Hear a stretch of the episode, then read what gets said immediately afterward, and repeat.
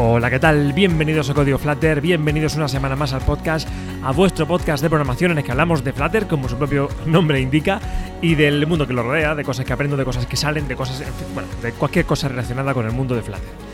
Voy a intentar ser más cortito porque últimamente creo que los podcasts le doy la vuelta al mismo tema todo el rato, hablo de lo mismo todo el rato y con la mitad de tiempo sería suficiente. Creo que, que un podcast cortito sería lo suyo. Así que vamos a intentar, voy a intentar eh, ser más concreto, que dure un poquito menos de tiempo y a seguir trabajando, que hay muy poquito tiempo y el tiempo es oro.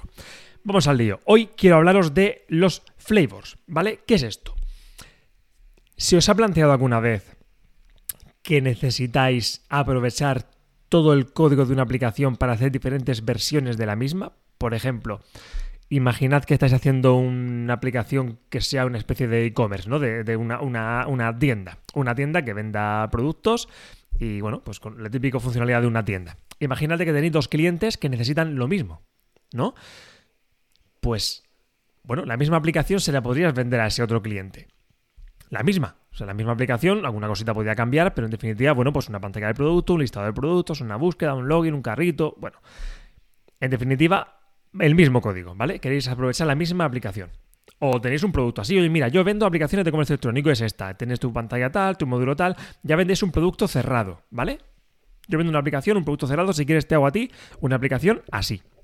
Vale, pues esto tiene que haber alguna forma, eh, y, o spoiler, la hay y son los flavors, tiene que haber una forma de em, poder configurar la aplicación para poder aprovechar todo el código, pero que cada cliente, que cada versión tenga su propia personalización, su propio nombre, su propio icono, todo eso, ¿vale?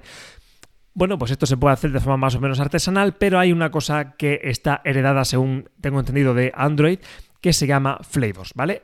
Y esto es efectivamente nada más que eso, es poder aprovechar la misma base de código, pero con diferente configuración, ¿vale?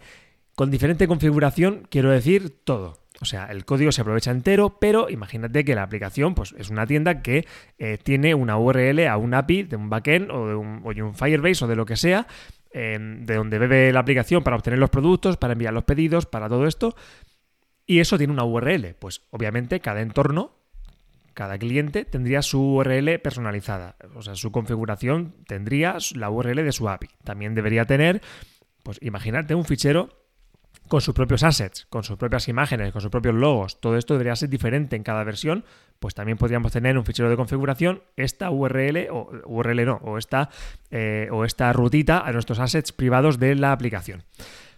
Y luego, pues cosas un poquito más mm, de la propia aplicación en sí, ya no configuración de código, sino de la aplicación, de lo que es el funcionamiento de las propias apps, como el, el icono de la aplicación, el nombre de la aplicación, el identificador de la aplicación, eh, el número de versión de la aplicación, todo esto puede ser diferente en cada uno de los entornos que definimos con los frameworks. Em, y, eso, pues cada entorno podría tener su propia configuración de todo eso, aprovechando la misma base de código. Bien, ¿cómo hacemos esto? La idea un poquito a grandes rasgos es em, que vamos a tener diferentes ficheritos main para cada una de las eh, de los entornos, ¿vale? De los flevos. Imagínate que queremos hacer eso, pues dos tiendas, una tienda de zapatos y una tienda de, eh, yo qué sé, una tienda de, de, de, videojuegos. Venga, va. Pues bueno, pues una tienda de videojuegos y una tienda de, y una tienda de zapatos, pues uno tendrá un ficherito main dentro de la carpeta li, pues ahí en la raíz, un main zapatería y un main tienda de videojuegos. ¿Vale? Estos dos ficheritos main dentro llamarían a su vez, ejecutarían la famosísima y otra famosísima función de run up que necesita cualquier código de Flutter, de Dart para ejecutar, para empezar a ejecutar la aplicación, pues tendríamos diferentes ficheros que tienen el run up, o sea, que ejecutan la aplicación. Se podría ejecutar o desde un entorno o desde el otro. Los dos a este run up le pasarían eh, cada uno inicializaría la aplicación, pues el, widget principal, el, MyApp, el típico MyApp principal, y le pasarían un fichero de configuración. Definiríamos un objeto, pues appconfig, el típico appconfig que podríamos tener, que tuviera dentro pues un atributo para cada uno de los configuraciones que necesitemos. Por ejemplo, esta URL de API o este eh, string con, con, la rutita de los assets mm, personalizados para cada uno de los entornos. ¿Vale? Tendríamos eso, un objetivo de configuración y cada uno de los main de cada entorno llamaría a runapp, ejecutaría myapp, pasándole el ficherito de configuración personalizado de cada uno. De esta forma, si ejecutamos uno, pues se ejecutaría la aplicación con la configuración de la zapatería y si ejecutamos el otro, pues em, empezaría, se ejecutaría la aplicación con la configuración de la tienda de videojuegos. Así de simple, así de fácil. Luego ya tenemos que hacer nosotros nuestro MyApp, nuestro, nuestro widget principal, pues ya estará preparado su constructor para recibir este fichero de configuración y eh, comportarse pues adecuadamente según esa configuración. Pues ya pasarle la URL del API a su, a su repositorio para que beban de ahí, para que llamen a lo que tengan que llamar y que todo se comporte así. Sencillo, fácil, bien. Para poder ejecutar este RunApp, tanto desde nuestro IDE como por consola, pues ya tenemos que pasar, ya digamos que ha desaparecido, ya no tenemos solamente un run tenemos que, ya, no tenemos un solo main, punto, em, ya no tenemos un main, tenemos varios, así que tenemos que decirle tanto al IDE como por consola, tenemos que decirle cuál queremos ejecutar. Tú en el IDE puedes crearte diferentes, eh, no sé cómo se diría, pero diferentes formas de ejecutar la aplicación, ¿no? Pues lo suyo sería que nos creáramos una nueva para cada entorno. Bien, vale. Hasta ahí todo fácil, hasta ahí todo bien. O sea, estoy liándome mucho simplemente para decir que podemos ejecutar la aplicación, hacer un run app con diferentes ficheros main, ejecutar uno u otro y pasándole la configuración por un objeto. Vale, aquí no hay más misterios, eso lo puede hacer cualquiera eh, sin utilizar los frameworks estos, que tal.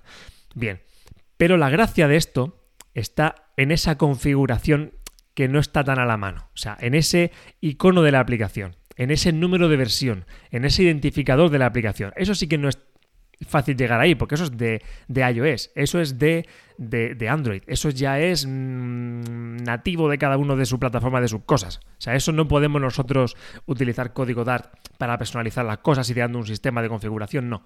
Aquí ya entra en juego otra cosa. Bien, pues utilizando los flavors podemos pasarle y no voy a decir aquí cómo, porque eso ya que cada uno mire su tutorial, porque si no sí que es un rollo explicarlo en audio, pero digamos que tanto en iOS, desde Xcode, utilizando lo que son los, esquemas, se podría traducir, los sim, y Android, desde build.gradle, también tiene su forma de, definirlo. Digamos que podemos definir diferentes, eh, pues esto, diferentes flavors que según un parámetro que le pasemos, ¿vale?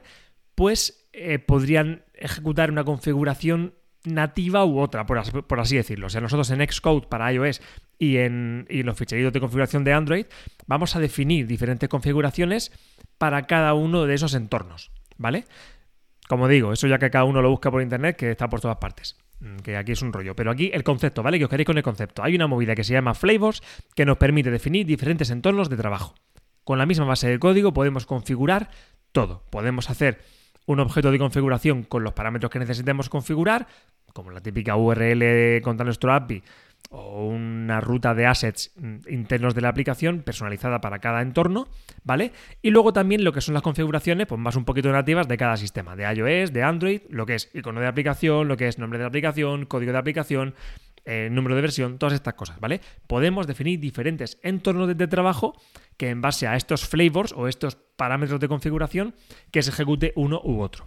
Esto no solamente nos sirve para tener diferentes versiones de la misma aplicación para cada cliente, ¿no? También nos sirve, y un poco la idea realmente, la, idea inicial de esto creo que es esta, nos sirve para tener diferentes entornos de trabajo. O, quiero decir, un entorno podría ser de pruebas, un entorno de desarrollo, un entorno de producción. O sea, que esto de tener diferentes configuraciones no solo nos sirve para tener diferentes configuraciones de diferentes clientes, sino para tener una configuración con un entorno de pruebas, con el que poder trabajar ahí sin problemas, creando basura, eh, haciendo de perrerías a, todo lo que podamos, y un entorno de producción donde eso ya esté cuidado, donde se trate con cuidado, que sean datos reales, todo esto, ¿no? O sea, nos permite tener diferente configuración, nos permite poder tener diferentes entornos de trabajo. O sea que eso es una ventaja muy importante.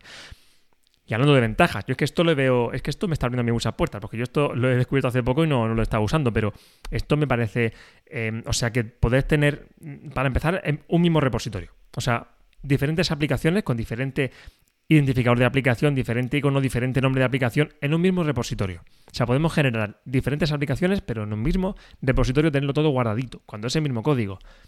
Otras soluciones serían tenerlo en el código que se aprovecha, pues tenerlo en un módulo, en una librería, en otro repositorio, pero no, no, aquí está todo junto, es muy, muy cómodo. O sea, mismo repositorio, mismo código común, todas las configuraciones ahí metiditas, pero luego ya generamos la aplicación, hacemos el build de lo que nos interese, según la configuración, según el flavor, y eso es una maravilla.